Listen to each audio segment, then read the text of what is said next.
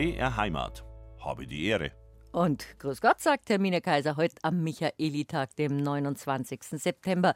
Der Michaelitag ist ein wichtiger Lostag im Herbst und markiert den Übergang vom Sommer, ja, in den Winter. Und in unserem Ratsch sprechen wir auch darüber. Meine Brauchtums, unsere Brauchtumsexpertin Dorothea Steinbacher ist bei mir zu Gast und wir reden auch über das Ende des Frauendreißigers.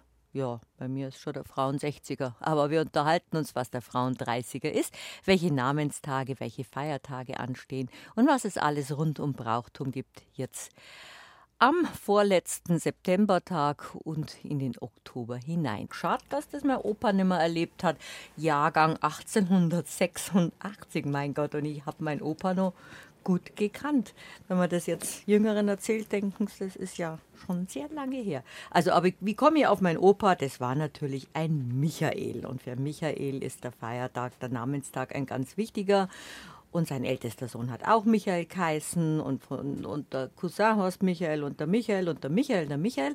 Und ich kann mich auch noch erinnern, die arme Dorothea Steinbacher wartet schon, aber da kommen so viele Erinnerungen, wenn wir über die Namenstage sprechen, gell, Dorothea? Eine Geschichte weiß ich auch noch, dass der Herr Kaplan bei uns, oder was der Herr Stadtpfarrer, Religionsunterricht gehabt hat und wir haben neischreiben müssen, unser Heft, Michael, wer wie Gott. Und das ist mir jetzt immer bei Michael nur geläufig. So, und jetzt bist du dran. Grüß Gott und guten Morgen, Michael. Guten Morgen, liebe Hermine. Ja, so viele Michaels habe ich nicht in die, unter den Vorfahren, aber natürlich rundherum viele Michaels.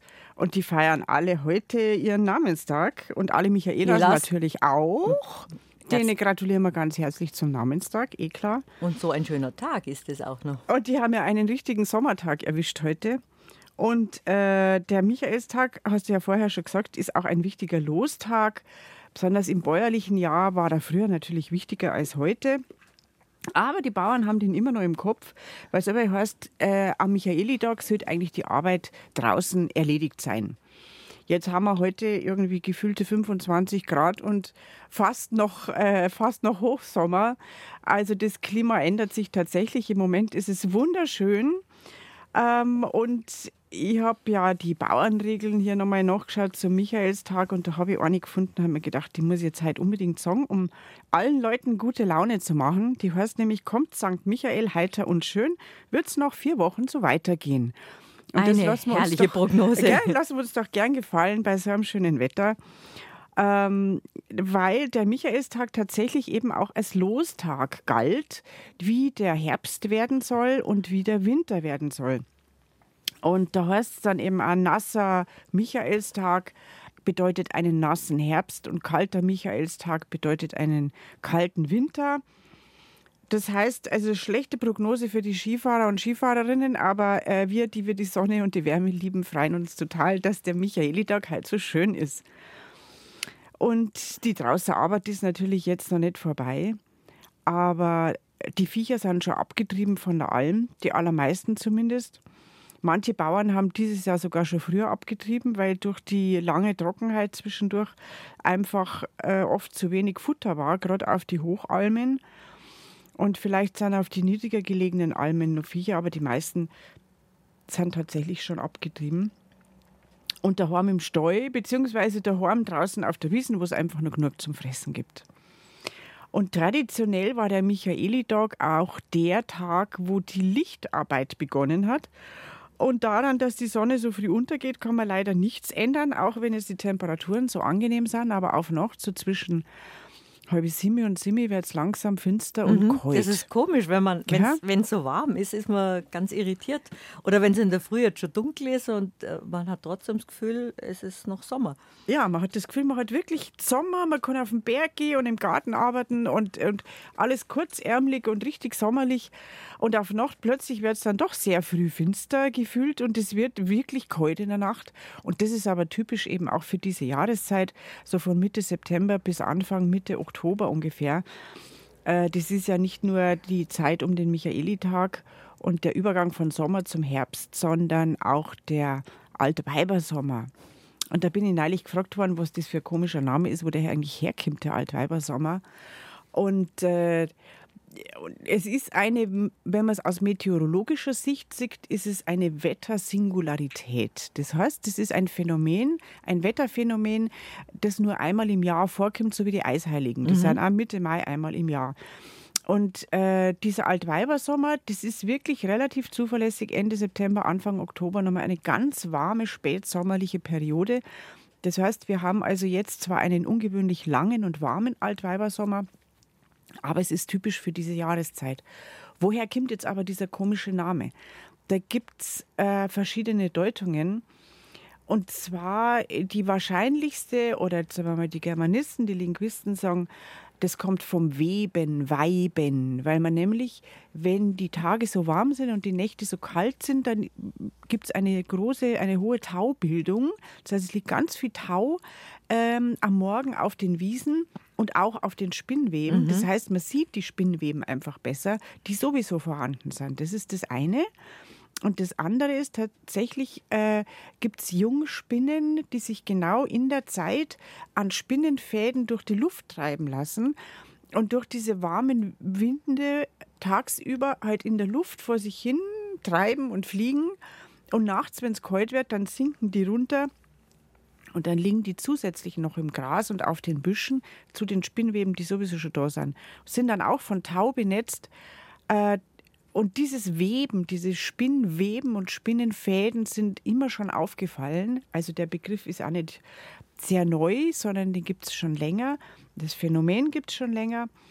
Ähm, und von diesem Weben ist man Weiben auf den Altweibersommer gekommen. Das ist die eine Erklärung. Und warum Altweiber? Weil die, meistens die älteren Damen daheim in der Stube äh, gesponnen haben. Die neuere Erklärung oder eine andere Erklärung ist die, dass es tatsächlich auf die alten Weiber Bezug nimmt ähm, die quasi einen späten Sommer erleben, ja. Oder ein später Sommer ist eher ein, ein, ein abgeschwächter Sommer. In anderen Ländern heißt ja zum Beispiel in der Schweiz heißt es Witwensommerli, ja. Also das heißt, das zielt auch nochmal eher auf die älteren Frauen ab. Und bei uns in Bayern hat man früher gesagt, der Ändelsommer. Die Ändel, das sind ja die Vorfahren, die, die Ändel ist die, mhm. ist die Großmutter. Ähm, der Endelsommer ist also ein späterer, älterer, schwächerer Sommer im Prinzip. Man weiß jetzt nicht, ob das Weben zuerst war und dann war das ein Weibersommer und dann ein Altweibersommer. Auf jeden Fall kommt daher der Name. Aber das Phänomen ist schon seit vielen, vielen hundert Jahren beschrieben. Nur hat man es da noch anders genannt.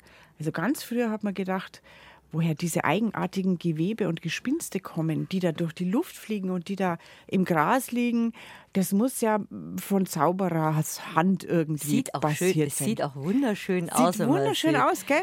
Wie wenn in der Nacht irgendwelche fleißigen Elfen oder, oder Zwerglein unterwegs gewesen wären. Wie in unseren Kinderbüchern. Aber das ist eine meteorologische Geschichte. Bei schlechtem Wetter spricht man nicht vom Altweibersommer. Ähm, bei schlechtem, also wenn es jetzt die ganze Zeit regnen würde, dann würde man eigentlich nicht vom Altweibersommer mhm. sprechen, höchstens vom ausgefallenen Altweibersommer, weil es eigentlich eine Wettersingularität ist, mhm. die in den meisten Fällen vielleicht ein bisschen nach vorn und hinten verschoben zutrifft. Aber eigentlich besteht der Altweibersommer aus einer relativ stabilen Hochdrucklage um diese Zeit herum. Und charakteristisch oder namengebend sind eben auch diese rumfliegenden Spinnenfäden, wo man früher auch gedacht hat, wenn einem die zufällig sich anheften beim Spazierengehen oder so, dann bringt es Glück. Und dann hat man natürlich in christlicher Zeit gedacht, dass das jetzt nicht Hexen oder Elfen oder Göttinnen waren, sondern dass die Jungfrau Maria diese, ähm, diese Gewebe gewebt hat. Deswegen heißt es auch Mariensommer oder mhm. Mariensommerli die Zeit. Und dann gibt es die nette Geschichte, dass es die Fäden sind aus dem Mantel der Jungfrau Maria, die ja vor ziemlich genau sechs Wochen in den Himmel aufgefahren ist. Und da bei der Auffahrt hat es dann nach dieser alten Vorstellung den Mantel zerlegt in einzelne Fäden und die schweben jetzt langsam auf uns herab. Das finde ich jetzt aber ein schönes Bild.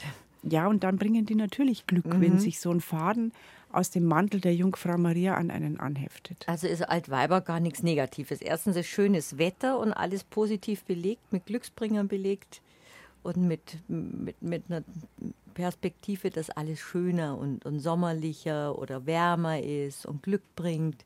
Ja, das ist eine, eigentlich eine glückliche Jahreszeit, eine Glücksjahreszeit, sowohl von den Spinnenfäden her und von der positiven Bedeutung her, als auch vom Wetter her, als auch äh, quasi ein letzter, ein letzter Gruß des Sommers, bevor man dann denkt, huh, jetzt wird es Herbst und Winter. Und nachdem das heuer so schön und so ausführlich ausfällt, äh, ist es ja besonders positiv, finde ich. Das haben wir schon ein paar Mal festgestellt, Dorothea Steinbacher, wenn wir so über unsere Heiligen ratschen, dass wir dann so schöne Kindheitserinnerungen haben. Ich eben vom Stadtpfarrer oder vom Opa oder was man so in, im Religionsunterricht gehört hat oder in der Kirche gehört hat. Da, wo ich herkomme, ist auch St. Michael die Kirche und da St. Michael, das war für uns der schönste Mann weit und breit. Der ist als Erzengel mit einem, mit einem, in einer tollen Figur wie Superman stand der da mit einem Umhang, mit einem Schwert und wir Mädels waren alle ganz begeistert und die Buben auch, wenn wir gesagt haben, der Erzengel Michael sieht einfach toll aus. Das ist ein ganz besonderer Heiliger, nicht nur, weil er so einen schönen Namen hat. Nicht nur, weil er so einen schönen Namen hat. Und offenbar konnte er auch junge Mädchen begeistern. Das ist vielleicht jetzt heutzutage nicht mehr ganz so, aber es ist tatsächlich ein fescher Bursch, wie er immer dargestellt wird. Ein jugendlicher Kämpfer, ein jugendlicher, kräftiger Kämpfer. Du hast schon gesagt, er ist ein Erzengel. Also das ist keine historisch fassbare Figur wie viele andere Heiligen, die tatsächlich irgendwann einmal gelebt haben. Ähm, oder vermutlich gelebt haben. Also der ist von Anfang an nur als Erzengel definiert. Das heißt also, der ist quasi nie Mensch gewesen. Es gibt zwar also die eigenartigsten Geschichten, dass er mit dem Wort Gottes gleichgesetzt wird. In, er ist in anderen Religionen auch, ähm, wird er auch verehrt. Aber er ist von Anfang an immer Erzengel gewesen und ist schon im sehr, sehr frühen Christentum aufgetaucht und verehrt worden. Deshalb gibt es auch sehr alte Michaelsheiligtümer. Und äh, wie du sagst, er wird dargestellt als junger, kräftiger Mann mit Flügeln, weil Erzengel mit sehr großen mhm. Flügeln, weil nicht nur Engel, sondern Erzengel, mit einem Schwert. Und er ist der äh, Verteidiger des christlichen Glaubens, der Verteidiger der Kirche und er kämpft gegen alles Böse. Deswegen kämpft er auch gegen den Teufel und gegen den Luzifer und gegen die sogenannten Heiden, also alle, die das Christentum versuchen zu bedrängen. Deshalb sagt man ihm auch nach, deswegen ist er auch von Soldaten und Rittern und, und Kriegern äh, verehrt äh, worden als Heiliger, als einer, der im Krieg beisteht. Und äh, ganz oft hat man vor der Schlacht, haben sie den heiligen Michael angerufen, weil ich meine, so ein Geflügelter mit Schwert, den kann man bei so alten Schlachten schon brauchen, haben sie sich gedacht. Und angeblich hat er tatsächlich auch sehr oft geholfen, unter anderem bei der Schlacht auf dem Lechfeld 955.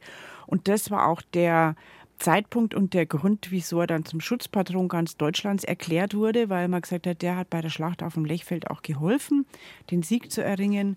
Und äh, also ist er Schutzpatron der Deutschen und so ist der deutsche Michel entstanden. Mhm. Da könnten wir jetzt ungefähr gut tausendjähriges ähm, Jubiläum feiern, 1050, 70-jähriges Jubiläum oder so. Der deutsche Michel, genau, das ist auch der heilige Michael, der äh, eben in der Schlacht am Lechfeld geholfen hat. Und nicht nur dort, also aus vielen Ländern, in vielen Ländern ist der Michael schon immer verehrt worden.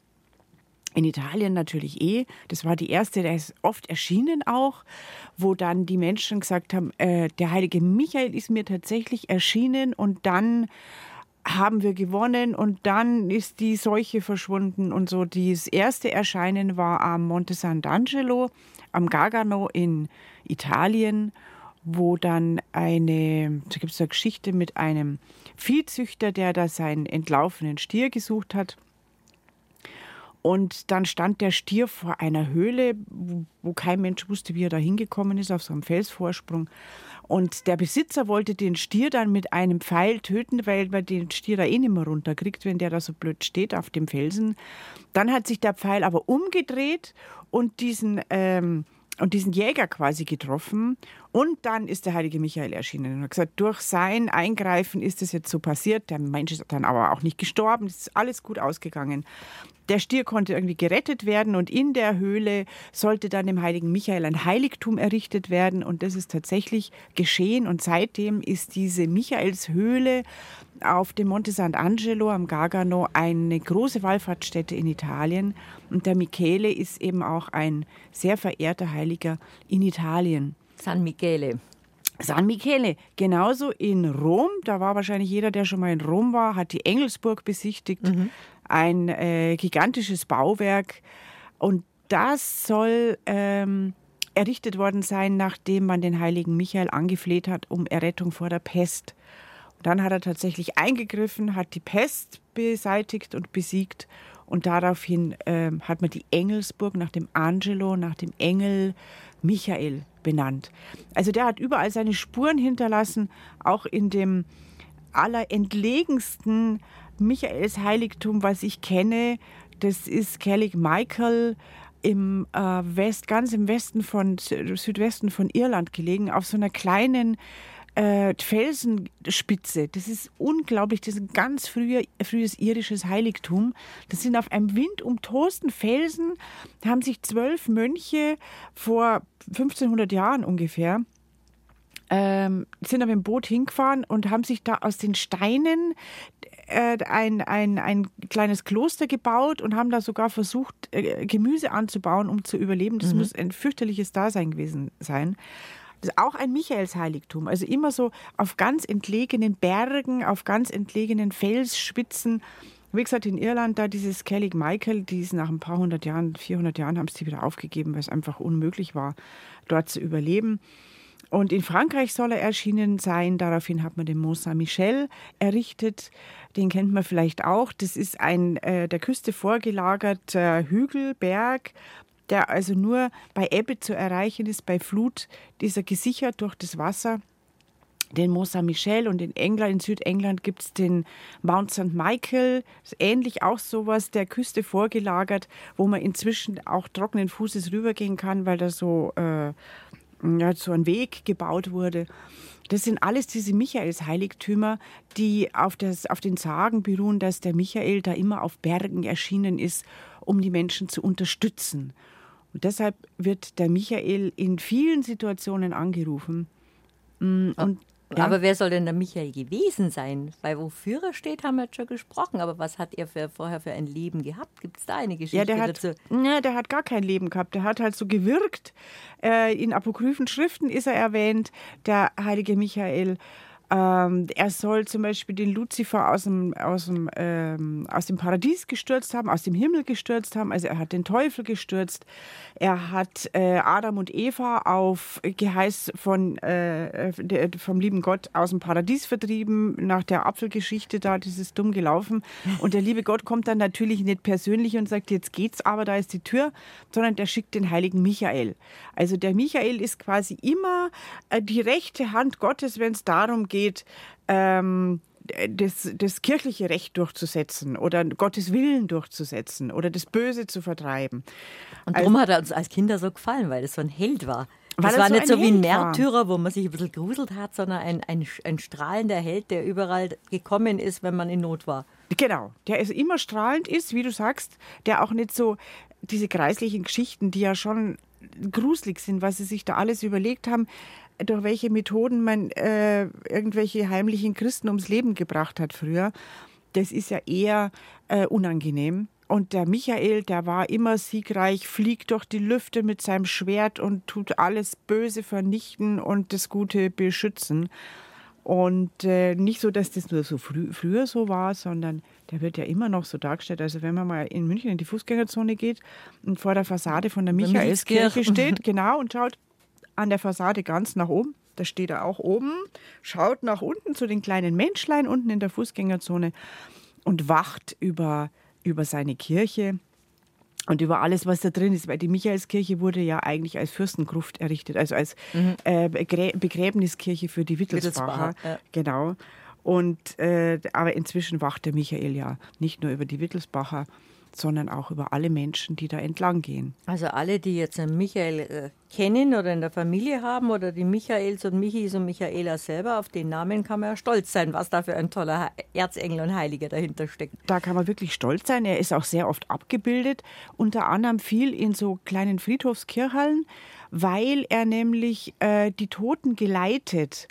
Also in dem Moment, wo ein Mensch stirbt, hat man früher gedacht, holt die der heilige Michael ab und geleitet sie. Also das ist auch ein sehr tröstlicher mhm. Gedanke, mhm. dass die da nicht allein, man konnte sich das ja nicht vorstellen, wie, wie, was dann passiert. Man liegt da gerade noch im Bett und dann ist man tot und dann ist man ganz allein in der dunklen, dunklen, im dunklen Jenseits oder so. Und da haben die Leute sich diesen tröstlichen Gedanken überlegt, dass der heilige Michael, der kräftige Kämpfer, der sich überall durchsetzt, der geleitet die Menschen dann durch diese Dunkelheit, so wie früher bei den Griechen, bei den Römern, durch den Hades, Hades über den ja. Styx und so weiter äh, hat auch die christliche Kirche also so eine einen, mythologische Figur. Ja, auch. durch alle Jahrtausende und ja, ich weiß nicht was, haben die Menschen diese Idee gebraucht, dass sie nicht allein sind, wenn sie gestorben sind, sondern dass es da einen gütigen Geleiter gibt, der sie durch das dunkle Jenseits führt, ins Paradies eben äh, hoffen die Christen ja, aber den meisten wird es ja wohl auch gewährt werden. Deswegen betet man zum heiligen Michael um eine gute Sterbestunde und, äh, und vertraut auf den Michael. Und deshalb ist er in vielen hm, Friedhofskirchen eben abgebildet, weil er quasi über die Toten wacht und über dieses Jenseits wacht. Ein tröstlicher Gedanke. Der heilige Michael, San Michele, San Miguel Saint-Michel, in allen, in allen Sprachen, in allen Ländern gibt es ihn. Ein neuer Lieblingsheiliger von uns. Dorothea Steinbacher bei mir zu Gast. Brauchtum am vorletzten Septembertag. Eine ganze Stunde könnten wir über Michael reden, hat die Dorothea Steinbacher gesagt, weil das so ein wichtiger Heiliger in Bayern ist. Und ein wichtiger Tag ist eben der Michaelstag, der 29.09., der heutige. Da wird nämlich noch so manches andere geschehen, außer dass er unser strahlender, wir haben uns gerade geeinigt, unser strahlender Superstar ist, unser Superman aus, aus von allen Heiligen. Der Superman aller Heiliger, genau. Na, und in Bayern, ich habe ja am Anfang schon gesagt, äh, ist es ein ganz wichtiger Lostag eben gewesen und auch so eine, ein, ein, ein, ein Tag der Zäsur im bäuerlichen äh, Jahr ähm, die draußen Arbeitszeit erledigt sei. Die Lichtarbeit beginnt wieder, das heißt die Arbeit bei künstlichem Licht. Und traditionell sind früher die Spinnräder aus dem Doch vom Dachboden runtergeholt worden. Und dann hat man eben den Spruch gehabt, der Michael, der kennt das Lichtel oder mit das Dirndl Spinner Und dann begannen eben wieder diese Spinnstuben, wenn es auf Nacht zu früh finster geworden ist.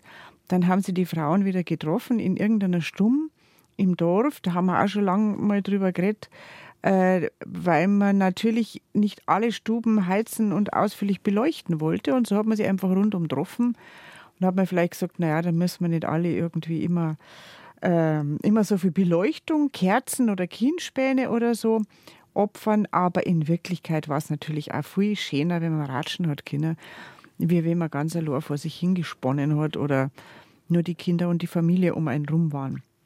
Und das Interessante ist, in diesen Rockenstuben, Rocken heißt ja diese ungesponnene Wolle oder der ungesponnene äh, Flachs, was also da der Rocken auf dem Spinnrad steckt, äh, drauf steckt und was dann versponnen wird, genau. Und deswegen haben diese Spinnstuben eben auch Rockenstuben geheißen und die waren verschrien weil die Frauen sich da heimlich verabredet haben und äh, geratscht oh haben und alles Mögliche ausgetauscht. Das hat man nebenbei ein bisschen Spinnen hier, oder? Unterm Rad. Also so ungefähr, ja, genau. Und die Männer haben schon gesagt, was das ganze, was den ganzen Sommer oder was das ganze Jahr verschwiegen bleibt, das kommt in der Rockenzeit wieder auf. Mhm. Also das waren wirklich verschriene äh, Versammlungen. Da hat also sowohl die Kirche als auch die weltliche Obrigkeit, die haben da immer sehr argwöhnisch auf diese Rockenstuben geschaut und haben immer versucht, das zu verbieten, wegen, heute hat es wahrscheinlich heißen, Versammlungs Versammlungsverbot. Versammlungsverbot oder Gefahr der Verabredung zu terroristischen Vereinigungen oder so.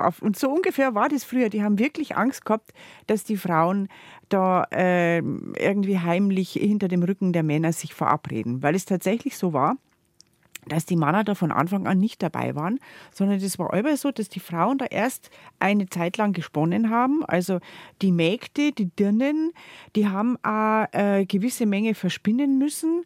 Das war ein Teil ihrer Arbeit und haben zum Beispiel, was weiß ich, war vielleicht vereinbart, sie muss jeden auf noch der Stunde für die Bayerin spinnen. Ähm, und dann erst das für sich selber spinnen und so. Und erst zu späterer Stunde sind dann die Männer dazugekommen und dann heißt es immer, ja, und es gibt da so Abbildungen, die Männer sind halt dann mit den Musikinstrumenten gekommen und sind rumgestanden und haben Musik gespielt. und haben den Frauen vielleicht schöne Augen gemacht und haben Karten gespielt oder so. Aber äh, wenn man sich zum Beispiel ganz interessant mal mit der Geschichte des Strickens beschäftigt, dann erfährt man auch, dass früher die Männer gestrickt haben. Auch in den Spinnstuben. Da sind dann die Frauen zum Spinnen zusammengekommen und die Männer mit ihrem Strickzeug. Also die Frauen haben das Material äh, gemacht und die Männer haben dann das verarbeitet. Haben es verstrickt. Mhm. Und äh, es gibt ja einen ganz berühmten Stricker, der Anton Adner, über den habe ich schon öfter geredet. Das war dieser Berchtesgadener Kraxentrager, der dann mit 112 oder was Jahr äh, gestorben ist und äh, der mit der Kraxen diese Berchtesgadener War verdrungen hat über die, über, die, äh, über die gesamten Alpen und da äh, so als Hausierer von, von Ort zu Ort gezogen ist. Und während der vielen Stunden, die er also in den Alpen auf und ab marschiert ist, zach wie er war, mit seinen über 100 Jahren, hat er immer gestrickt. Der hat die Wolle da hinten in der Kraxen drin gehabt Na. und vorne hat er beim Geh ununterbrochen gestrickt und gestrickt und gestrickt und Strümpf gestrickt und so. Und das war keine Ausnahme, sondern früher haben die Männer gestrickt. Wirklich sehr viele Männer haben gestrickt. Ich habe es auch aus Island mal gelesen, dass in diesen Zeiten, in denen in Island die noch in diesen Erd, äh, Erdwallhäusern gelebt haben, da waren äh, Situationen, wo die Männer da saßen und gestrickt haben. Das war deren Winterarbeit. So, jetzt haben wir aber abgekommen vom, vom Heiligen, Michael. St. Michael. Aber genau. da ist losgegangen, dass also gestrickt worden ist, dass gesponnen worden ist, dass man eher drinnen die, die drinnen Arbeiten gemacht hat, äh, wenn halt draußen weitgehend alles erledigt war. Ich meine, natürlich ist draußen das eine oder andere nur erledigt worden, aber man hat Sachen reparieren müssen, man hat, äh, es ist vielleicht noch nicht ganz ausgedroschen gewesen, ja, weil das Dreschen ja in der Tenne, also unter Dach, erfolgt ist.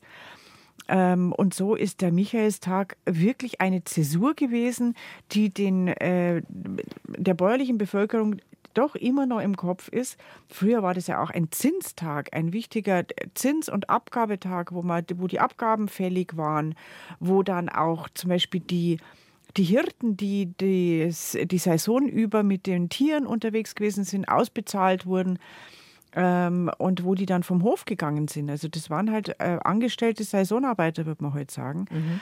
Und das war also auch ein Zins- und Abgabetag und insofern auch ein kleiner Feiertag, weil da hat es dann ein Lichtbradel gegeben für. Das habe ich ja noch nie gehört, was ein Lichtbradel ist. Aber du also wirst es gleich erklären. Ja, das ist also ein Braten, der zur Feier des Beginns der Lichtarbeit vom Bauern spendiert wird für die Angestellten, für die Ehehalten. Das ist ein Lichtbradel. Und dann gab es den Lichtbradel Montag. Das war, da haben wir vielleicht noch ein bisschen gefeiert, so ähnlich wie der Kirchweihmontag und so. Also das Lichtbradel hängt ganz eng auch mit dem Michaelitag zusammen. Und, äh, und ich glaube, man kann jetzt ermessen, wie wichtig der Tag war, weil, weil es viele Michaels gab, weil der Michael einer, ein, ein Heiliger war, den man immer im Gedächtnis gehabt hat, den, den die alten Leute um eine gute Sterbestunde gebeten haben. Ähm, und, äh, und der halt durch diesen Namenstag am 29.09. auch für das Wetter ein wichtiger Losheiliger war. An sich hat er mit dem Wetter nicht viel zu tun gehabt. Das ist also sein, sein Namenstag, sein Gedenktag am 29.09., der tatsächlich auch so am Übergang vom Hellen zum Dunklen mhm. liegt, äh, so wie er auch für den Übergang vom Hellen zum Dunklen, vom Leben zum Tod steht, vom Sommer zum Winter steht, äh, vom Licht zum spärlichen Licht im Winter. Also das ist ein ganzer wichtiger Tag und ein wichtiger Heiliger, der Michael. Ich denke gerade nach, ich glaube, ich kenne sechs oder sieben Michaels, denen ich heute noch zum Namenstag gratulieren muss. Das ist auch kein Modename, das ist wirklich so ein schöner, klassischer Name. Ein ganz klassischer Name, ähm, der offensichtlich auch als die Träger von Michael, da gibt es eine Untersuchung über die gefühlte Seriosität von Vornamen, das finde ich auch ganz interessant, mhm. der als sehr seriöser, ernsthafter, äh, ernstzunehmender Mensch gilt, ein, ein, ein, Träger, ein Träger des Namens Michael. Also das ist wirklich nach wie vor ein, ein klassischer Name, der jetzt vermutlich auch nie so richtig unmodern wird. Äh, selbst wenn die Erinnerung an, den, an das christliche Vorbild äh, Michael ähm, irgendwann mal aus dem Bewusstsein der Menschen immer mehr geht, dann ist der Michael auch ein wohlklingender Name Es sind ja auch viele Vokale drin. Es sind viele Vokale drin und also ich finde auch, es ist ein schöner Name und es ist auch schön, wenn man Michael heißt oder wenn man ein Kind hat, das Michael getauft oder genannt äh, wird oder wurde. Mm, äh, da kann man stolz sein auf das, was dahinter ist. Bei vielen Namen weiß man gar nicht, gibt es überhaupt einen Träger dieses Namens, den jemand kennt? Was ist der Hintergrund? Oder es gibt auch Namen, die jetzt für finde ich persönlich unsympathische Heilige stehen oder so. Und bei Michael, ähm, das ist ein, das ist ein sehr stolzer äh, Namenspatron. Der Michi Mai. Ein, ein wunderschöner Name, ein toller Heiliger, ein interessanter Heiliger. Und ich finde diese Gedanken, was du gerade eben gesagt hast, so tröstlich, dass es der Heilige ist, um dem, dem man um eine gute Sterbestunde bitten kann. Der Begleiter vom Leben in, Tod, in den Tod, so wie er der Begleiter ist von den Sommer in den Winter. Ja, also der äh, ist wirklich einfach nur positiv besetzt für, für alle, die, sagen wir mal, guten Willens sind, würde ich jetzt mal sagen.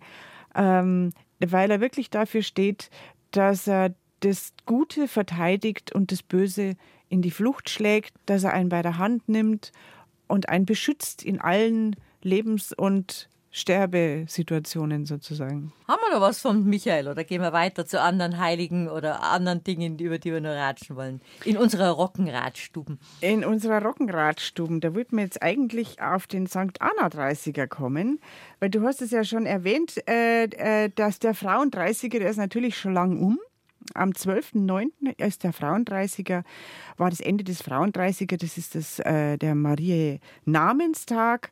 An Marie-Namen heißt ja, sagt der Sommer Amen am 12.09. Und bis dahin geht traditionell der Frauendreißiger, der am Maria Himmelfahrt anfängt und dann so plus minus 30 Tage dauert bis Maria Namen. Dann aber gibt es den St. Anna 30er. Äh, und der wird bis heute im Anna-Kirchel in Harlaching gefeiert. Aber Anna ist doch am 26. Juli. Anna ist am 26. Juli und früher ist tatsächlich ähm, der Anna 30er auch länger gewesen und inzwischen ist es so, dass der eben bis zum 30. September gefeiert wird, der Anna 30er quasi anschließend an den Frauen 30er. Ähm, und da ist dann morgen am 30. September ist der Anna 30er um. Das heißt, das ist so eine Art erweiterter Frauen 30er. Mhm. Das ist also eine lange, äh, eine lange Periode der, der Frauengedenktage, wenn man so will. Also am 15. 8. Maria Himmelfahrt und am 30. September das Ende vom Anna 30er. Das ist also gerade der Spätsommer äh, mit Ernte und Fruchtbarkeit, äh, der den Frauen geweiht ist. Das war auch früher bei den Griechen und Römern und vermutlich bei den Kelten und noch vorher war das schon immer so, dass diese Erntezeit, die also von, von Fruchtbarkeit der Erde äh, geprägt ist, dass die weiblichen Göttinnen geweiht war gewidmet war. Als Symbol der Fruchtbarkeit. Der Ceres, der Demeter mm, und mm. so in alten, äh, antiken Zeiten. Und äh, das Christentum hat dann natürlich die Jungfrau Maria da eingesetzt. Es gibt ja auch diese Darstellungen von Maria im Ehrenkleid. Das ist also dann gerade äh, ein Zeichen dafür, dass sie auch die Nachfolge von Ceres und Demeter angetreten hat. Ganz schöne Darstellungen. Neulich in Salzburg habe ich es wieder gesehen. Äh, im, Im Dom ist eine Maria im Ehrenkleid.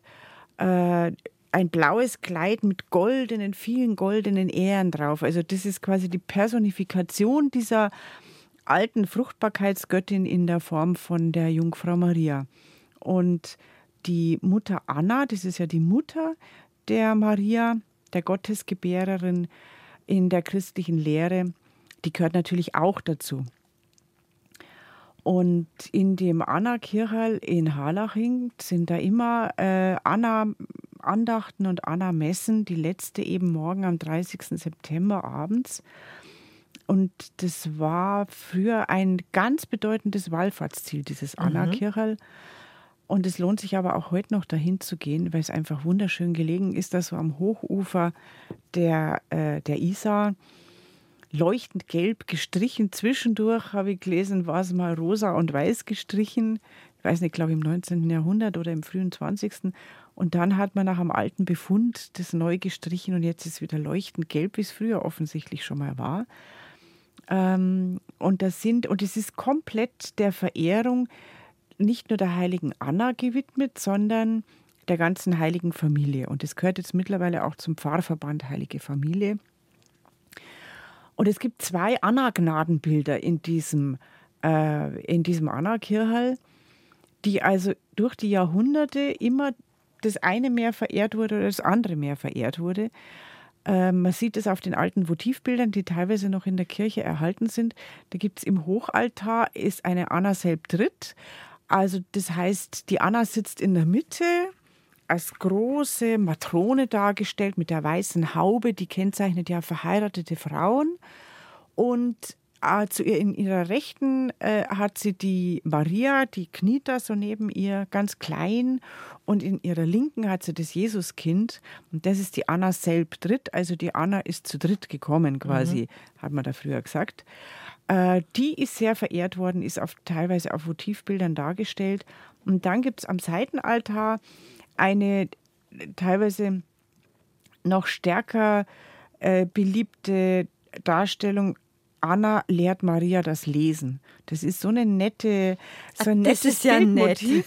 Das findet man häufiger, aber nicht sehr häufig. Also das ist tatsächlich wie so eine Mama, die sitzt da mit ihrem Kind. Und macht Hausaufgaben. Und macht Hausaufgaben. Also natürlich, aber das ist ja auch sehr mütterlich und lieb. Genau. Und deswegen ist die Anna eigentlich früher verehrt worden als die Maria. Und die Jungfrau Maria hat ja dann so im 14., 15., 16. Jahrhundert den Rang abgelaufen, was ja auch von... Bei die Anna ja die mütterliche ist. Bei der Maria war es ja die unbefleckte Empfängnis erst. Also ist die Anna so eher den, dem volkstümlichen Mutterideal entsprochen. Genau, also an die Anna hat man sich einfach voller Vertrauen gewendet, vor allem die Frauen, vor allem in, in allen Bereichen von Frauen, Nöten, Frauen, Krankheiten, Geburt und Kinder und Männer und alles Mögliche. Da war immer die Anna die Ansprechpartnerin. Es gibt auch die Anna bringt das Lesen bei, ist das nett. Genau, und das ist äh, die Funktion der Anna eben als Mama, so mhm. wie man es bringt halt der Maria das Lesen bei und natürlich ist es christlich interpretiert. Sie lesen natürlich aus der Bibel. Bibel. Also das ist natürlich wieder ein christliches Thema, aber es ist sehr realistisch dargestellt, wie so eine Mama, die da sitzt und der sagt, wie man jetzt liest und die Maria muss da lesen und ihre Hausaufgaben machen.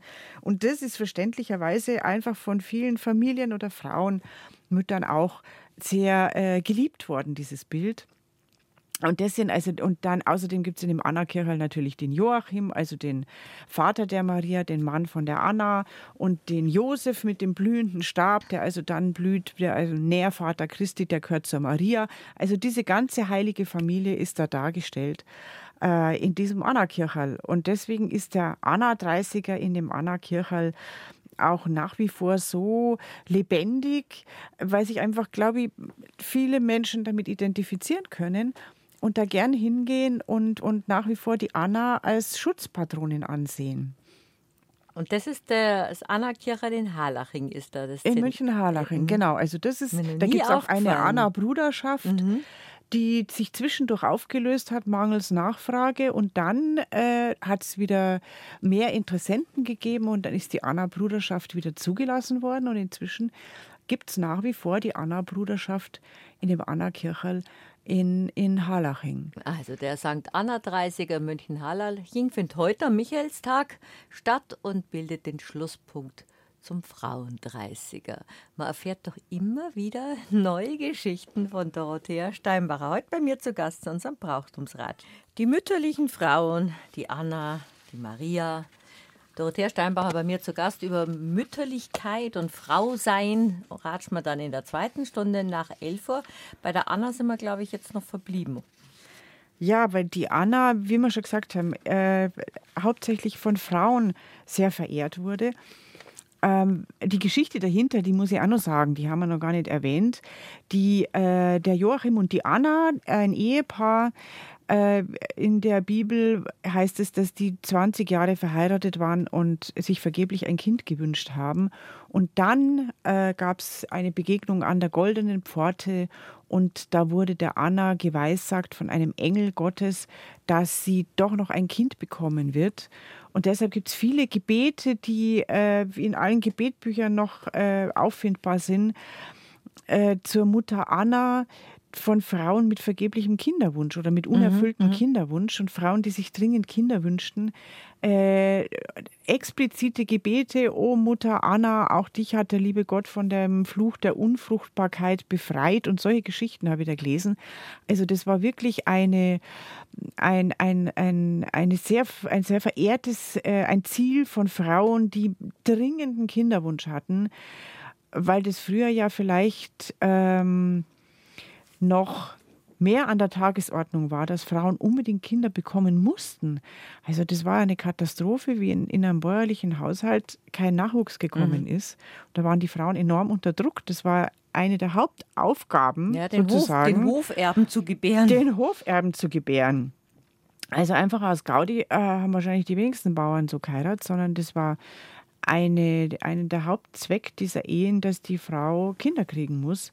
Und so waren die Frauen enorm unter Druck. Und so ist klar, dass diese Anna-Heiligtümer einen enormen Zulauf gehabt haben. Ähm, genau, und das nehmen wir zum Anlass, um nochmal unser Thema von der letzten Sendung ein bisschen fortzusetzen über Aberglauben rund ums Kinderkriegen, weil das nämlich oft mit Anna und Maria zusammenhängt. Äh, die Maria, wie gesagt, hat der, der, Anna irgendwann in der Verehrung den, den Rang abgelaufen, weil die Marienverehrung enorm gefördert worden mhm. ist durch die Kirche und auch durch die weltlichen Herrscher. Aber die Anna ist immer die heimliche, mütterliche Verehrte geblieben. Und dann reden wir eben über das Muttersein, über Schwangerschaft, über Frauenglauben und Aberglauben rund um Schwangerschaft und äh, Kinder und Gebären reden wir dann in der zweiten Stunde bei unserem Ratsch. Dorothea Steinbacher bei mir zu Gast am Michaelitag. Übers Frausein, über Zeugung, Geburt und Schwangerschaft, oder umgekehrt, Zeugung, Schwangerschaft und Geburt. Dorothea haben wir schon mal beim Ratsch im, im Sommer geredet und haben wir gesagt, das müssen wir noch mal fortsetzen, weil das natürlich was ganz Zentrales war, in, nicht nur im bäuerlichen Leben früher, dass vieles äh, anders war, als man jetzt äh, aus medizinischen Gründen weiß, wie eine, eine Schwangerschaft verläuft. Aber damals gab es halt noch keinen Ultraschall und wenig Hebammen und kein, keine ärztliche Betreuung. Das war natürlich ein großes Thema auch bei der, bei der Kindersterblichkeit damals. Wenn du jetzt auf Friedhöfe gehst, auf alte, wenn man sieht, wie viele kleine Kinder früher gestorben sind als Putzerles oder bei der, bei der Geburt schon. Also ist Frau sein ein großes Thema. Das ist ein ganz großes Thema was natürlich wiederum mit Brauchtum zusammenhängt, weil man, wie du schon sagst, bei diesen vielen Themen, ähm, die, ein junges Ehepaar wünscht sich ein Kind und das Kind kommt nicht oder äh, oder es lässt auf sich warten und dann ist man unsicher, ob die Geburt gut vonstatten geht, weil die ja früher immer daheim stattgefunden hat, die Geburt. Da holt man dann eine Frau aus der Nachbarschaft oder später tatsächlich, wo es dann den Hebammenberuf so richtig institutionalisiert gab, äh, hat man eine Hebamme geholt. Aber die äh, Geschichten da drumherum und der Aberglauben waren sehr präsent, sehr, sehr präsent. Ähm, und deswegen hat man immer Angst gehabt, dass also gerade eine schwangere Frau und am schlimmsten während der Geburt oder bevor das Kind getauft ist und bevor die Wöchnerin vierig gesegnet ist, also bevor die zur Reinigung nach der Entbindung in die Kirche gegangen ist, sind die bevorzugtes Opfer von Hexen und Dämonen und allem Bösen, weil man gedacht hat, die, die haben es besonders auf ähm, junge, kräftige Frauen abgesehen und besonders auf Neugeborene und Säuglinge und Kinder. Diese bösen Dämonen, die man also immer während um sich herum gewähnt hat, äh, die man vor allem außerhalb des Hauses äh, vermutet hat und wo man immer versucht hat, die schon vom Eintreten ins Haus äh, zu abzuhalten. Und dann vor allem äh, davon abzuhalten, dass sie in das Zimmer kommen, wo die Wöchnerin liegt und wo das Kind liegt. Mhm. Und da hat man viele, viele Vorkehrungen mhm. getroffen. Also gerade so um die Geburt rum ähm, hat man zum Beispiel versucht, die, äh, also Eisen oder Messer oder Äxte oder alles, was mit Eisen zu tun hat, weil Eisen galt als apotropäisch, also als alles Böses, Abwehrende, weil Eisen so hart ist, weil Eisen äh, das Material für die Waffen ist und weil das Eisenerz aus dem Berg, aus, dem, aus unterirdischen Quellen rauskommt, hat man immer gedacht, das hilft gegen das Böse. Und dann hat man ein Messer vor die Tür gelegt oder in den Türstock reingerammt. Um das Böse abzuhalten. Um das Böse abzuhalten, weil es geheißen hat, also Eisen hält das Böse ab. Man hat mit, äh, mit der roten Farbe gearbeitet, vor allem mit rotem Wachs, mit rotem Lichtmesswachs, mit geweihtem Wachs und hat da eine Schnur aus, aus so einem äh, Wachsstock am roten der, der Wöchnerin um die Handgelenke gebunden. Man hat äh, rote Bänder um die Wiege für das Kind rumgebunden. Man hat, um, das, um die Bösen zu täuschen, der, der Gebärenden dann ein Männerhemd angezogen, damit die getäuscht werden und damit die denken, ach, da liegt der Mo und keine Frau. Also das, die absurdesten Ideen, über die wir uns heute lustig machen. Ähm, hatten aber alle halt ihre Gründe. Hatten alle ihre Gründe. Und man musste auch immer, und das finde ich so beeindruckend, weil ich das damals noch nicht wusste. So, als ich noch jünger war, äh, habe ich eine alte Frau kennengelernt und die hat gefühlt vor jedem zweiten Satz unberufen gesagt. Unberufen, unberufen.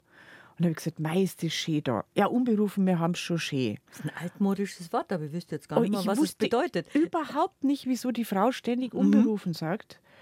Und erst dann so während des Studiums und als ich mich mit dem Thema näher beschäftigt habe, ist mir klar geworden, dass man immer unberufen oder unbeschrien sagen musste, um schon prophylaktisch sozusagen das Böse, das abzuhalten. Böse abzuhalten. Weil das heißt ja, wenn man äh, den Teufel nennt, kommt er grennt.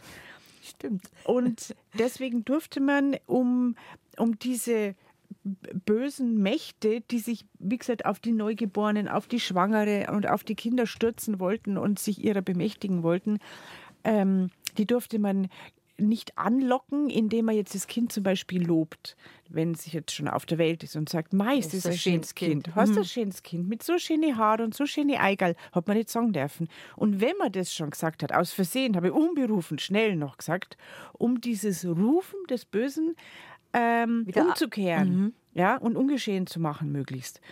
Und diese alte Frau, äh, die Eudwingerin, also ich werde es nie vergessen, das ist wirklich wahr, die hat bei einem jedem zweiten Satz unberufen gesagt.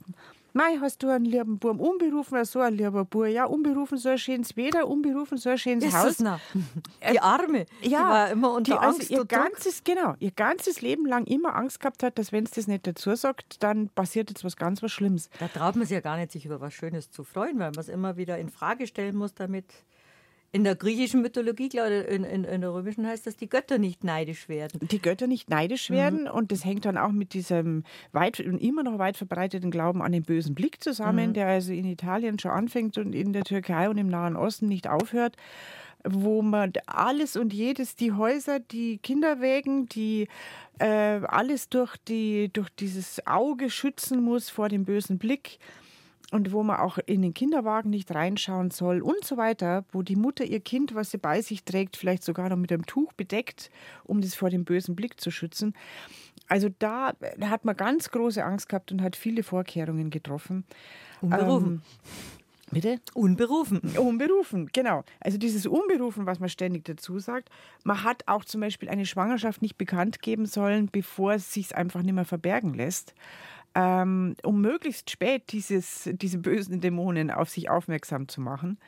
Äh, oder man hat immer unberufen dazu sagen müssen. Äh, dann gab es natürlich ein großes Rätselraten um, um das Geschlecht des Kindes. Also bevor man kann es mittlerweile ja bestimmen in den meisten Fällen, in manchen Fällen äh, durch einen Ultraschall gelingt es nicht. Man kann es natürlich durch eine Chromosomenanalyse bestimmen. Aber früher waren die ja chancenlos und da haben es natürlich versucht. Das war ja zu unserer Zeit noch so, als wir auf die Welt gekommen sind, waren wir ja auch eine Überraschung. Da war es ja auch ob eine man, große Überraschung, genau. Ob wir unberufen Ski oder kreislich sind oder ob wir Bub oder Madel sind. Genau. Gar nicht so lange her. Halt immer versucht, aus, dem, aus allen möglichen Anzeichen zu schließen, ähm, ob es jetzt ein Bur oder ein Dirndl wird, weil natürlich der Bauer oder der, also nicht nur der Bauer, auch der städtische Mann im Haus. Der Kindsvater. Der Kindsvater, ja, der Kindsvater, der hat sich ja oftmals verdrückt. Unberufen. Der hat sich unberufen verdrückt und da hatten die Frauen früher noch weniger Chancen als heute, den ausfindig zu machen. Ohne DNA-Analyse und Vaterschaftstest hat die zehnmal sagen können, das war der Bäckergeselle und der hat gesagt, ich habe die Frau nie gesehen und kein Mensch hat ihm nachweisen können, dass er die arme Dirn geschwängert hat. Aber also ähm, Ehemänner und, und ähm, ehrliche Kindsväter haben sich eigentlich meistens einen Sohn gewünscht, wenn es der Erstgeborene oder wenn es das erste Kind war, einfach weil in männlicher Linie die Erbfolge war mhm. und weil die halt den Hof oder den Besitz oder die Fabrik an einen Sohn vererben wollten. So, und dann hat man versucht, zum Beispiel aus der Form des Bauches der Schwangeren ähm, das Geschlecht zu bestimmen. Und da hat es natürlich geheißen, ein spitzer Bauch ist ein Bur. Ein spitzer Bauch ist ein Bur und eher rundlich ist ein Dirndl. Das war noch vor 10, 20 Jahren noch, haben die Frauen zu mir gesagt, oh, meinst nicht, dass das ein Bur wäre, ich habe so einen spitzen Bauch oder so. Also diese, dieses, dieses Abergläubische, das kriegt man aus den Köpfen nicht raus. Wenn das schon Generationen von Großmüttern und Müttern immer wieder gesagt hat, ah, bei dem Bauch wird es gewiss ein Bur. Oder wenn es einem schlecht wird, wird es ein Madel oder Neder. Aber das, das ist einfach so bei vielen Sachen. Ich meine, wir sind nur damit aufgewachsen, dass man nicht schirkeln darf in Kirchturmuhren schlagen. Und 50 Kinder sind schirkelnd vor der Kirchturmuhr gestanden. Ja, aber du Schielend, musst, für die, die es nicht verstehen. Apropos Schirkeln oder Schielen, genau. Habe ich vor kurzem von einer jungen Frau gehört, der, die äh, von ihrer Mutter oder Schwiegermutter gehört hat, man darf an ein schlafendes Baby nicht von hinten rangehen, weil das Kind sonst schirkelt. So das ist aber Wahnsinn, oder? Das, wir sind im 21. Jahrhundert und da hat es geheißen, du darfst nicht von hinten, also über den Kopf, äh, am, am Kind vorbeigehen. Du musst dich immer auch von der anderen Seite annähern.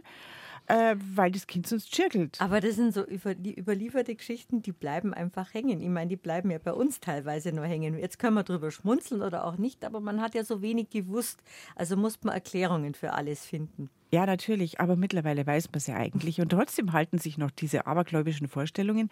Und es gibt nicht wenige Leute, die sagen, na ja, wahrscheinlich stimmt es nicht, aber zur Sicherheit mache ich es anders. Zum Beispiel äh, hat man auch aus den ähm, umgekehrt, man hat daraus geschlossen, wenn ein Kind irgendwelche Anomalien gehabt hat. Das mag jetzt nur ein, ein Brandmal, äh, wie heißt es, ein Brandmal? Feuermal. Feuermal, genau. Ein Feuermal hatte oder irgendwelche Hautanomalien. Manchmal gibt es ja irgendwelche hervorstehenden Hautwucherungen oder Muttermale oder sonst was.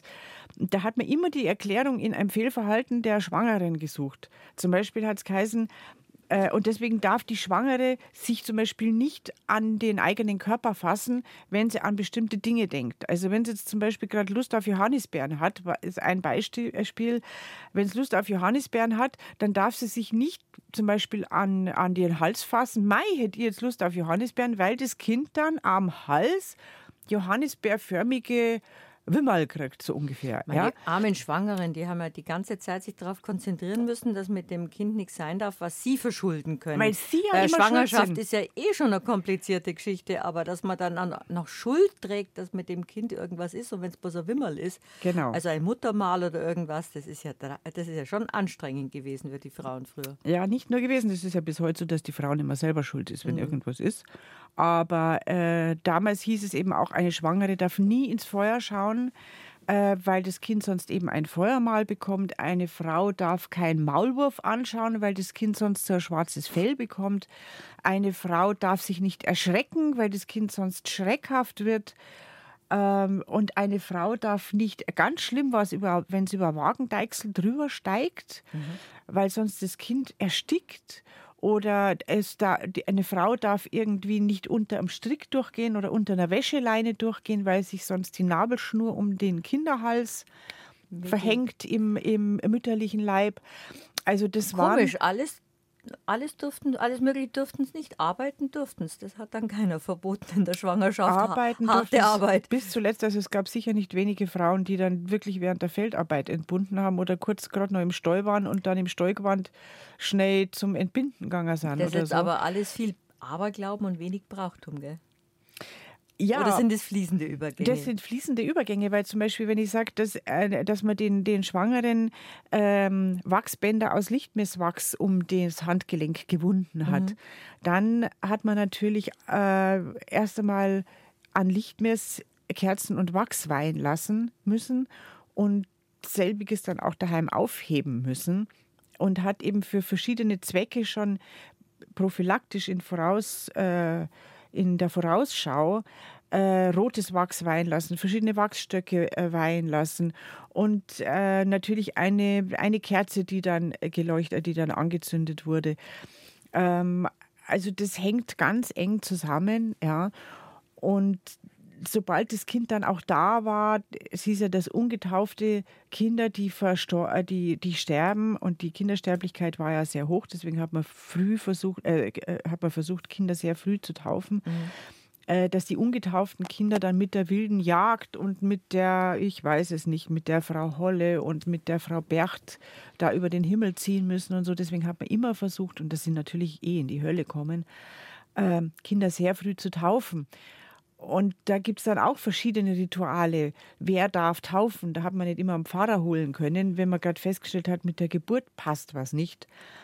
Ähm, also das hängt ganz eng zusammen, der Aberglauben und das Brauchtum und teilweise und teilweise auch Aberglauben und christliches Brauchtum, mhm. weil viele Leute ja dann beides angewendet haben. Wenn das eine nicht hilft, dann wird das andere schon helfen. Die gute alte Zeit, der ich sehr hinterher traue, war nicht immer so eine gute alte Zeit, vor allen Dingen für medizinische Dinge, für Frauen und für Frauen, die, die schwanger waren, Gebärende, die Mutter waren, war es eine sehr anstrengende Zeit.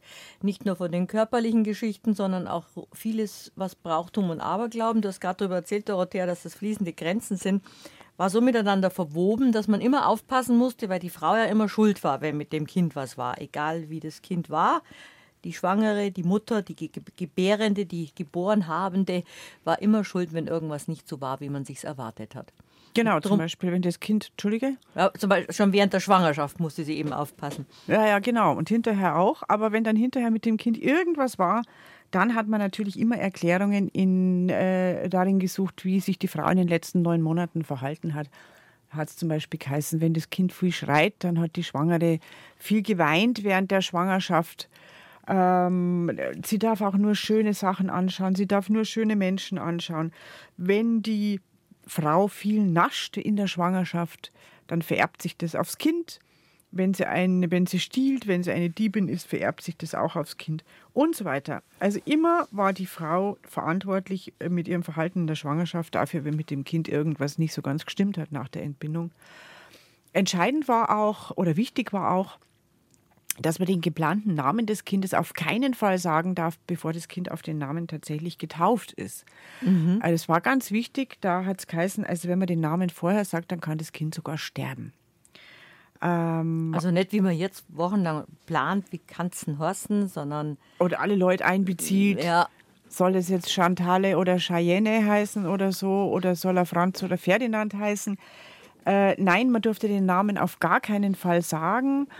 Und, äh, und auch wenn das Kind schon da war und den Namen schon hatte, dann sollte man den möglichst nicht so aussprechen, ohne unberufen dazu sagen, äh, dabei zu sagen. Also immer Franz Horster unberufen. So äh, unglaublich, ja. Das unberufen merke ich mal. Und nachdem ich das selber erlebt habe in dieser Penetranz, möchte ich mal sagen, oder in dieser Ausdauer, äh, scheint es wirklich früher unglaublich verbreitet gewesen zu sein.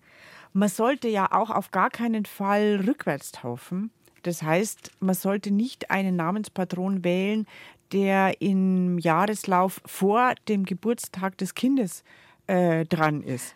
Ach so. Ja, also Darum heißen aber man, viele Kinder ja auch so, wie der Tag, an dem sie geboren sind, der Namenspatron ist. Zum Beispiel die Michaels am 29.09. Also nicht davor, nicht davor, also, äh, sondern danach, möglichst nah bei dem Geburtstag oder sogar am Geburtstag. Mhm. Also das war eigentlich am, galt für am günstigsten. Und dann hat man natürlich Glück gehabt, wenn das Kind direkt am 29. September geboren ist, dann hat man es Michael nennen können. Wenn das an irgendeinem Tag äh, äh geboren ist, wo der Hyacinthus Namenstag hat oder so, dann hat man vermutlich eher Abstand genommen davon, weil die Pfarrer, vor allem die sage ich jetzt mal, die nicht so freundlichen Pfarrer früher sehr oft äh, dazu tendiert haben, einem ledigen Kind zum Beispiel einen sehr auffälligen, eher ungeliebten Namen zu verpassen. Also da haben sich die Pfarrer ja früher teilweise noch. das Recht rausgenommen, mh, ledigen Kindern einen Namen ihrer Wahl zu geben. Also da hat der Pfarrer dann den Namen ausgewählt, die Frau hat überhaupt nichts zu sagen gehabt. In vielen Fällen, nicht in allen, muss man mhm. dazu mhm. sagen. Da gab es sehr unterschiedliche Persönlichkeiten. Und manchmal gab es eben welche, die sich einen Spaß daraus gemacht haben, mehr oder weniger einem ledigen Kind einen sehr auffälligen Namen zu geben, der, der einfach ungewöhnlich war. Ich habe jetzt gerade Hyacinthus gesagt, alle Hyazinthusse mögen mir verzeihen, aber das ist eben einer dieser auffälligen Namen, die äh, sehr ungewöhnlich waren. Äh, den Michael hat man vermutlich Michael getauft, wenn er am 29. September geboren ist. Aber ein Mädchen, was am, sage ich mal, jetzt geboren wird, äh, hatte, hätte man früher nicht Anna getauft, weil die ja schon Ende Juli ist, mhm. sondern man hätte einfach hinterher nachgetauft. Zum Beispiel unser aller Märchenkönig Ludwig hat ja am 25. August äh, Geburtstag, Geburtstag, gehabt, ja. ist geboren am 25. August und da hat der Ludwig Namenstag. Ähm, jetzt wurde der aber nicht ausschließlich deswegen Ludwig genannt, sondern, sondern weil sein Großvater, Opa, der Ludwig I., der, der auch Ludwig Großvater war. hieß ja auch schon Ludwig. Und ist auch am 25. August geboren, angeblich. Der, der Witz ist aber, dass eigentlich die Mutter von Ludwig II., die wollte den Otto nennen. Also der hieß eigentlich Otto Ludwig und dann hat aber der Großvater Einspruch erhoben und hat gesagt, erstens heißt ich Ludwig, zweitens hat der Kerl am 25. August Geburtstag und Namenstag und deswegen drehen wir das jetzt um und seitdem heißt der Ludwig II. eben Ludwig mit ersten Vornamen und nicht Otto. Ähm, hat dann der Bruder geheißen. So hat dann der Bruder geheißen. Wenig, äh, wenig glückvoll. Aber ähm, es gibt noch ein prominentes Beispiel für dieses äh, Taufen nah am Geburtstag. Das ist Martin Luther, der am 10. November geboren ist und am 11. November ist der Martinstag. Mhm. Also der ist da auch sehr, sehr der Konvention entsprechend mit dem nächsten Tagesheiligen getauft worden. Und wenn man sich mal einen Spaß macht, manchmal mache ich das, weil ich mich ja bekanntlich für Namenstage interessiere. Ach. Äh, dass ich so ähm, prominente äh, Namensträger, dass ich mal schaue, ah, wann sind die eigentlich geboren und wann haben die Namenstag. Zum Beispiel bei den Söhnen von dem, von dem alten Asam. Ähm, die sind ja Kosmas äh, äh, Egid Quirin und Kosmas Damian Asam, die zwei Asam-Brüder mit den bekannten äh, äh, Kunst, Kunstkirchen und so weiter, was die geschaffen haben. Und die sind tatsächlich ordentlich nachgetauft, also von ihren Geburtsdaten ganz eng und dann an die, an die Heiligen nachgetauft. Ähm, und auch immer mit ganz besonderem Bezug zu ihren Geburtsorten beziehungsweise zu den Orten, wo ihr Vater selig gerade tätig war und gemalt oder gebaut hat, äh, hat er die dann entsprechend benannt. Und sowas finde ich interessant, weil der alte Asam offenbar sehr intensiv an den Zeitgeschehnissen teilgenommen hat und auch diese Konvention kannte und umgesetzt hatte. Also Kinder immer Na, also am besten kurz nach dem Geburtsdatum einen, äh, den Namen eines Heiligen zu geben. Wie ist es denn bei dir, bei der heiligen Dorothea und bei deinen Kindern? Ähm, Sind ja, die also, nachgetauft? Bist du nachgetauft? Ich ja, schon. sehr arg nachgetauft. Also ich meine, ich, ich habe im Juni Geburtstag und äh, die heilige Dorothea hat Anfang Februar Namenstag. Das passt nicht so ganz, aber. Das kann davor und danach sein. Das, das genau. kann davor und danach sein. Nee, aber meinen Eltern war einfach der Vorname Dorothea wichtig wahrscheinlich. Das Gottes. Aber das ist etwas, äh, das ist eine Konvention, an die man sich halten kann, aber früher oder auch nicht. Aber früher hat man halt gedacht, es bringt Unglück, wenn man rückwärts tauft. Mhm. Und dieses Unglück wollte man natürlich vermeiden. Wenn man sich jetzt nicht entscheiden hat können für einen Namen früher, weil sowohl die Patin als auch die Tante als auch, ich weiß nicht, wer in Frage gekommen wäre als Namensgeberin, ähm, oder äh, ein Onkel, ein Opa als Namensgeber, dann hat man das losentscheiden lassen in Form von Kerzen und hat also so viele Namen, wie wir zur Auswahl gehabt haben, sagen wir mal drei Kerzen mit drei Namen bestückt, drei gleich große Kerzen, hat sie gleichzeitig angezündet und die Kerze, die am längsten brannte, deren äh, Namen hat man dann verwendet. Das weil, ist ja ein netter Brauch. Weil die Kerze, die am längsten brannte, natürlich auch die längste Lebensdauer mhm. für das Kind Ach, das in Aussicht gestellt Das ist ja hat. nett. Also die Möglichkeit hat man auch noch. Äh, wenn einfach, wenn früher hat man natürlich den ersten Bumm nach dem Vater getauft und das erste Dirndl nach der Mutter getauft. Und dann sind ja oft viele Kinder nachgefolgt. Und da wurden halt dann Namen aus der Ahnenreihe oder aus der Verwandtschaft gewählt.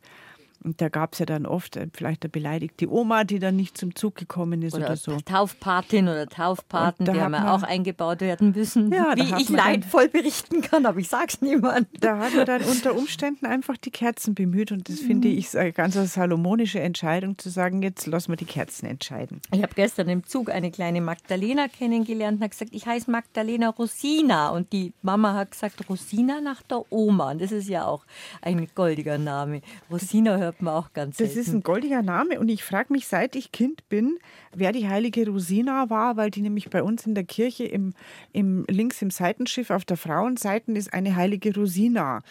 Und während ich irgendwelchen langweiligen Predigten lauschte, habe ich immer die heilige Rosina betrachtet. Deswegen ist die mir so im Kopf und ich habe auch schon mal nachgeforscht, aber das ist eine Heilige, die ganz, ganz selten auftaucht. Ich glaube, ich habe eine Kapelle oder Kirche gefunden, die der heiligen Rosina geweiht ist. Also wenn jemand von den Hörern und Hörerinnen äh, Aufschlussreiches zur heiligen Rosina weiß, dann freuen wir uns, wenn Sie uns Bescheid sagen. Das ist eine gute Idee unter studio.br-heimat.de. Man verratscht sich immer mit Dorothea Steinbach, aber das geht nicht bloß mir so, das geht den Kollegen genauso, weil man kommt immer auf alle möglichen Geschichten, die man auch selber erlebt hat. Jetzt sind wir dann wirklich von der Anna zu, zu von der mütterlichen Anna zum Frauenbrauchtum und Aberglauben damals auf die heilige Rosina gekommen. Aber es war für die Frauen nicht einfach. Du hast auf alles achten müssen, haben wir gerade eben gesagt. Und man durfte nicht rückwärts taufen, das merke ich immer. Und man durfte nicht rückwärts taufen und man musste noch einiges beachten, wenn das Kind auch schon auf der Welt war. Ähm, wir haben ja vorher schon darüber gesprochen, dass die Säuglingssterblichkeit so hoch war. Und da hat man natürlich versucht, alle möglichen Vorkehrungen zu treffen und schon die ersten Anzeichen für ein ungewöhnliches Verhalten von dem Kind äh, rechtzeitig zu behandeln irgendwie. Aber nachdem die medizinische Versorgung so schlecht war und man auch nicht wusste, wie man verschiedene Krankheitsanzeichen deuten sollte, hat man da halt wieder zu irgendwelchen abergläubischen oder oder äh, vermutlich unwirksamen Praktiken gegriffen. Äh, jeder, wird, jeder wird wahrscheinlich den Ausdruck der Freisen kennen oder Frorseln. Äh, Vielleicht jeder, ich weiß du es jetzt nicht. nicht. Also kennst du nicht, wenn man so ein kleines Baby anschaut und die dann so unwillkürlich teilweise so ein bisschen äh, zu lächeln scheinen, dann sagen die alten Leute, mei, jetzt fröselt's.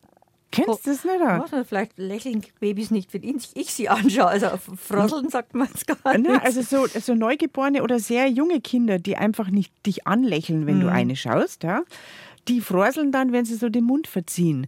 Und die Freisen sind eigentlich ein Ausdruck dafür, hat man gesagt, für die Krämpfe, für die äh, Fieberkrämpfe, die ja durch vielerlei Krankheiten initiiert werden können. Und die Säuglinge, neugeborene Babys, haben einfach oft Fieber und krampfen oft. Mhm. Und, äh, und wenn man jetzt nur sagt, oder die alten Leute teilweise sagen, ma, jetzt frorselt er oder frorselt, das bedeutet, er verzieht seinen Mund.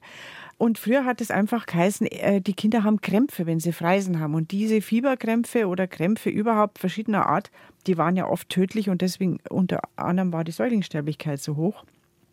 Und dagegen, gegen das Frorseln, also jede Art von ungewöhnlichen Verkrampfungen oder Fieber oder so, gab es die Freisenhemdchen und Freisenhäubchen. Mhm. Da hat man den Säuglingen nämlich geweihte teilweise nur symbolische Häubchen und Hemdchen aufgesetzt und aufgelegt, die teilweise winzig klein waren. Also das waren keine Hauben, die man ihnen richtig aufsetzen hat können, sondern symbolische. Sondern Hauben. symbolische. Und ganz oft stammten die eben aus dem Kloster Maria Loreto in Salzburg.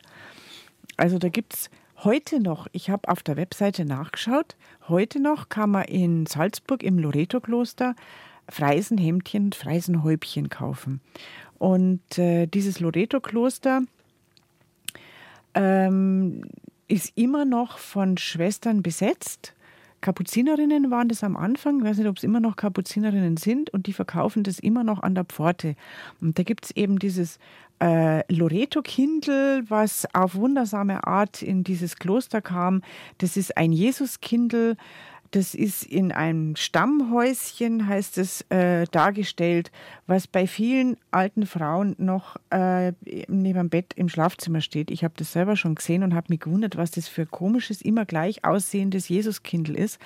Und das ist ein Jesulein im Stammhäusel vom äh, Stammhäuschen von Maria Loreto und die verkaufen eben auch ähm, Freisenhemdchen und Freisenhäubchen mit dem draufgedruckten Bild des Jesuleins, des Gnadenkindleins, äh, was in Maria Loreto ver verehrt wird. Und diese Freisenhäubchen äh, und Freisenhemdchen, die sind teilweise nur, sagen wir mal, so 15 auf 15 Zentimeter groß, ja. Und die sind halt geweiht und mit diesem Jesuskindlbild bedruckt.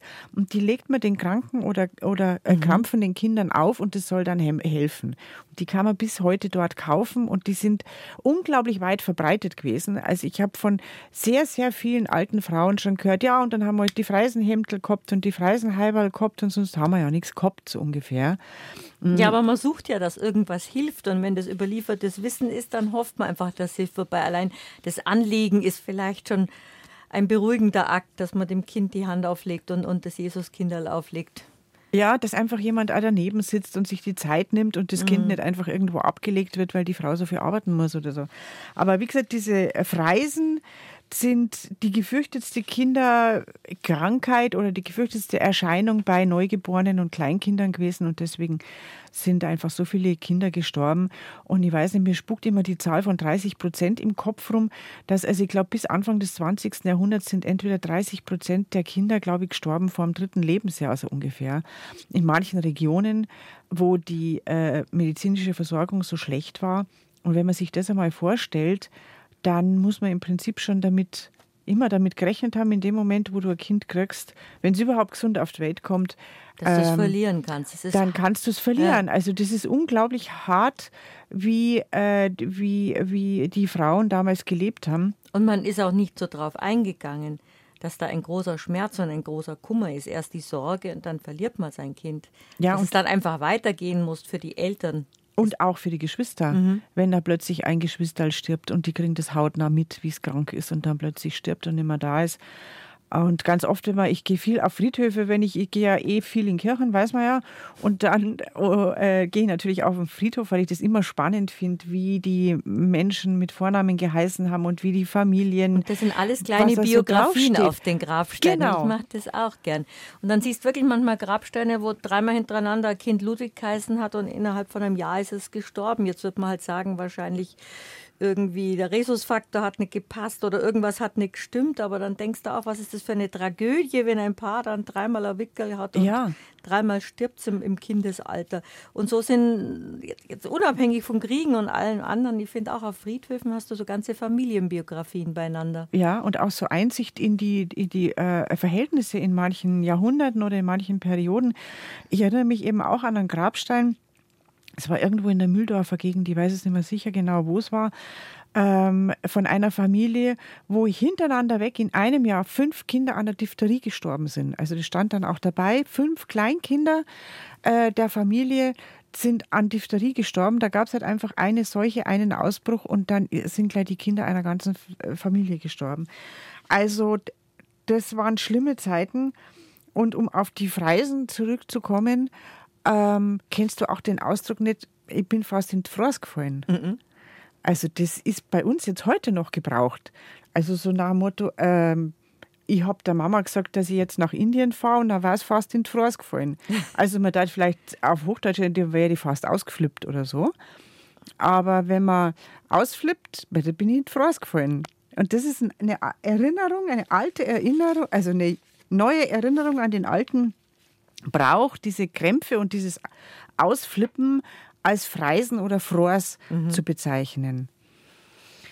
Ja, und was ich noch interessant gefunden habe, ähm, und zwar bei der Franziska Hager, die habe ich schon öfter zitiert, weil das eine ganz wichtige volkskundliche Quelle ist. Ähm, die ist 1960 gestorben und war eine, die Tochter eines Lehrers in Prien am Chiemsee. Und was die alles erlebt hat als Tochter eines Lehrers, die haben natürlich mit unglaublich viel Leid zum Tun gehabt und der Vater hat auch noch die Orgel gespielt in der Kirche. Das war ganz oft so, dass der Lehrer der Organist war. Also das, das, das ganze Dorf aus und eingegangen und die hat das halt alles aufgeschrieben, was die als Kind erlebt hat. Und äh, wie gesagt, 1960 gestorben, die ist auch im Ende des zweiten Hälfte 19. Jahrhundert geboren, ist sehr alt geworden. Und das ist eine ganz wichtige Quelle. Und die hat geschrieben, äh, sie erinnert sich an die Weisheitswurzel. Ähm, und die Weisheitswurzel, da wollte ich eben wissen, was die Weisheitswurzel ist. Weißt du was, darüber reden wir jetzt gleich nach der nächsten Musik. Machen wir eine kleine musikalische Pause und dann reden wir über die Weisheitswurzel. Und was war es jetzt nochmal mit der Weisheitswurzel? Die Weisheitswurzel, gell, das hört sich gar nicht so eigenartig an, wie als, äh, was es sich dann rausstellt. Das ist nämlich so, dass man von dem neugeborenen Kind die Nabelschnur aufgehoben hat. Mhm. Also die ist ja an zwei Enden sozusagen dann abgeschnitten worden. Und das Stück Nabelschnur ist natürlich eingetrocknet im Laufe der Zeit und das hat man aufgehoben und das war die Weisheitswurzel. Und dann hat man dem Kind äh, diese sogenannte Weisheitswurzel kurz bevor es in die Schule ist gegeben und dann musste das Kind versuchen mit den Zähnen dies, und hat man verknotet, diesen Knoten zu lösen und dann hat es geheißen, wäre jetzt recht gescheit in der Schule.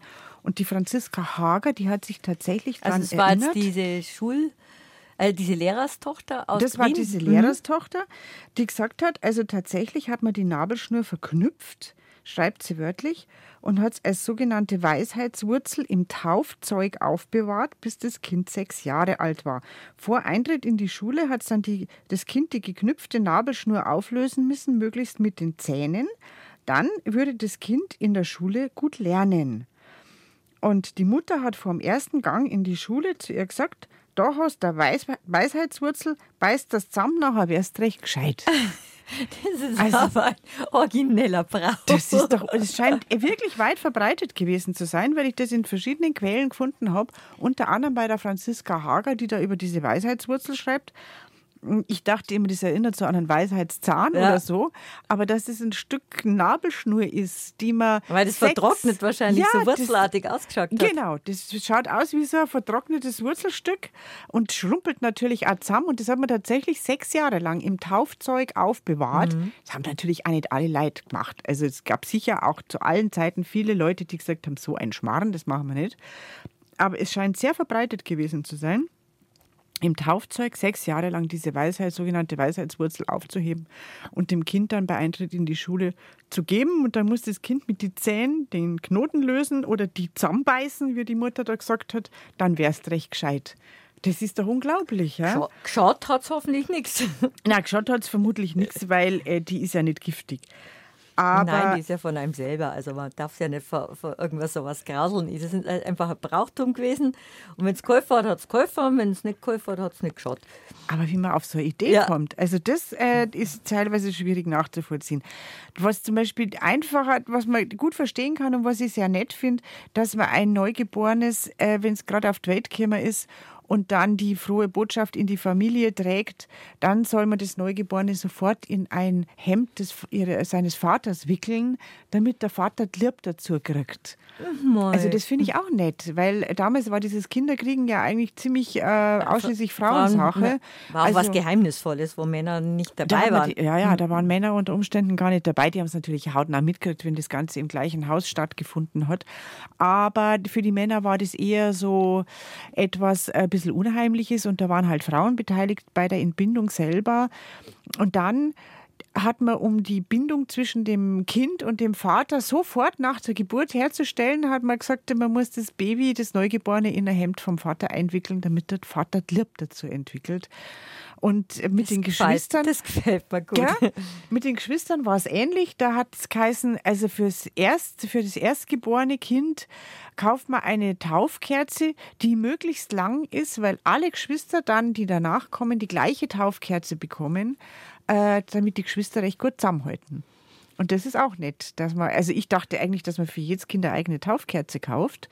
Aber früher hat es geheißen, man kauft eben eine einzige, möglichst große, lange, die möglichst viele Kinder lang aushält äh, und die bei jedem Geschwister wieder angezündet wird, damit die Geschwister zusammenhalten ein Leben lang. Das finde ich auch nett. Das finde ich einen schönen Brauch und jetzt einen schönen Abschluss von unserem Ratsch oder willst doch irgendwas schnell loswerden, bevor unsere Sendung zu Ende geht. Ja, wir sind zu so viel wieder nicht gekommen, Halt, was wir eigentlich was besprechen ganz wollten. Wichtiges, du zeigst mir gerade. Es ist der Altbayerische Festtags- und Brauchtumskalender 2024 erschienen. Und diesmal sind zwei so nette Viecherl drauf. Wie, wer hat die ausgesucht? Das sind die Zwergziegen von meiner lieben Sennerin Martina Fischer. Die hat letztes Jahr zwei Zwergziegen auf der Alm gehabt und die sind jetzt halt auf unserem Kalender drauf. Die sind tatsächlich ganz herzallerliebst echte Ziegen von der echten Alm von der Martina Fischer. Die zu uns im Oktober zu einem Ratsch kommt, wenn wir über die Landfrauenküche sprechen. Da kommt sie zu mir. Und du kommst im Oktober auch wieder zum Kollegen Andreas Estner, der jetzt gleich nach 12 Uhr bei Heimat aktuell zu hören sein wird. Der Altbayerische Festtags- und Brauchtumskalender Oberbayern, Niederbayern, Oberpfalz 2024 wird dann hauptsächlich euer Thema sein. Genau, ich am freue 12. mich schon Oktober. drauf. Ob, auch, wenn wir schon so lange miteinander ratschen, ich finde immer wieder was Neues drin und ich finde es so spannend, wie sich wieder alles verändert und in welchem Jahr wieder was ist und dass ganz ehrlich, ich mich auch gern an all diese Sachen halte. Und meine Mama sagt einmal, in, im 100-jährigen Kalender, so steht es bei der Dorothea Steinbach, steht das und das. Und stimmt ganz oft. Und stimmt ganz oft, gell? Also ich freue mich auch, finde den Kalender wunderschön.